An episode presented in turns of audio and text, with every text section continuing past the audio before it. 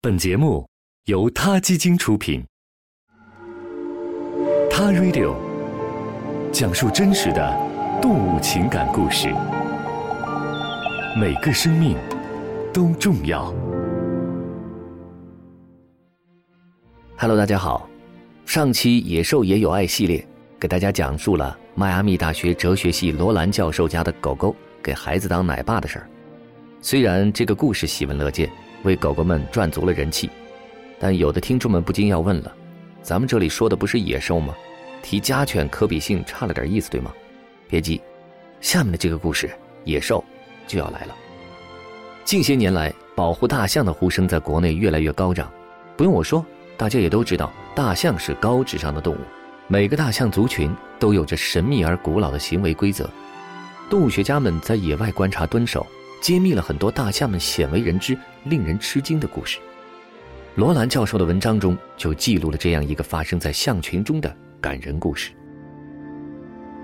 母象艾莉诺是一个象群的女家长之一，由于她年事已高，已经无法站立起来，徘徊在死亡的边缘。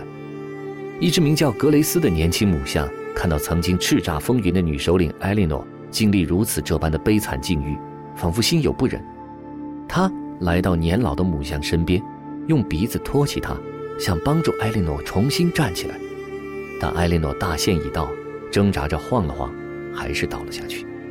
此时的格雷斯看上去十分沮丧，发出阵阵的哀鸣，并坚持要把艾莉诺扶起来。但最终这番努力还是抵不住残酷的生命更迭。格雷斯在倒下的艾莉诺身边待了好几个小时，直到夜幕降临，才默默地离开了她。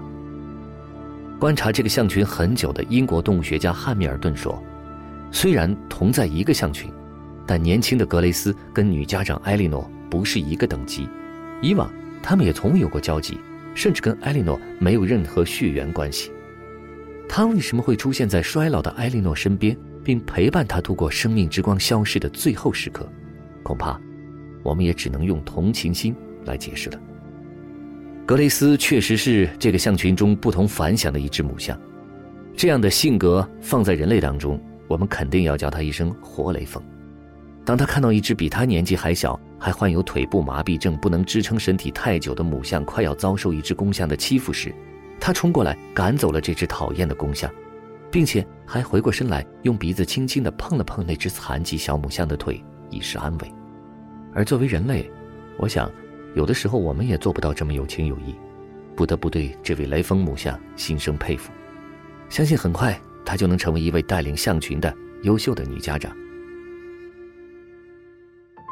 我这里还有另外一个故事，说的是1996年轰动美国的动物轶事。在伊利诺伊州的布鲁克菲尔德动物园当中，有一只名叫宾提的大猩猩，一个三岁左右的小男孩。在父母没有留神的情况下，爬上了冰体领地的外墙，还没有等他的父母反应过来，这个熊孩子就从五米高的墙上掉到了墙下面的水泥台阶上，昏了过去。在围观群众的一片惊慌失措当中，就见大猩猩冰提轻轻地把小男孩抱在了怀里，还发出了阵阵嘶吼，警告其他的大猩猩不要靠近。冰提怀里抱着小男孩，背上还趴着自己的猩猩小宝宝。来到了领地饲养员的入口处，把小男孩轻轻地交给了得到消息匆忙赶来的动物园的工作人员。这个大猩猩救人的事件当年曾经引起过怀疑论者的强烈质疑，他们的观点是大猩猩绝不可能像人类那么有爱心。他们扒出了冰提曾经受过饲养员对他母性本能的训练，这样的一种观点。的确，饲养员曾经为了让冰提成为一个好妈妈，给过他一个玩偶。让他当成自己的孩子来照顾，所以怀疑论者说，冰提只不过是把人类的三岁孩童当成了自己的那个玩偶，还给了饲养员。这样的解释，其实我觉得有一点牵强和天真。你们觉得呢？一只狗都能准确地将玩偶和睡着的孩子区分开来，何况大猩猩这种人类的近亲呢？所以，我们的主题系列叫《野兽也有爱》，你说对吗？而我们这个系列的下一集。将给出罗兰教授的总结性和压倒性的发言，在听完之后，你一定会选择相信，这个世界上拥有善良天性的动物，绝不仅仅是人类。他 Radio，中国大陆第一家动物保护公益电台。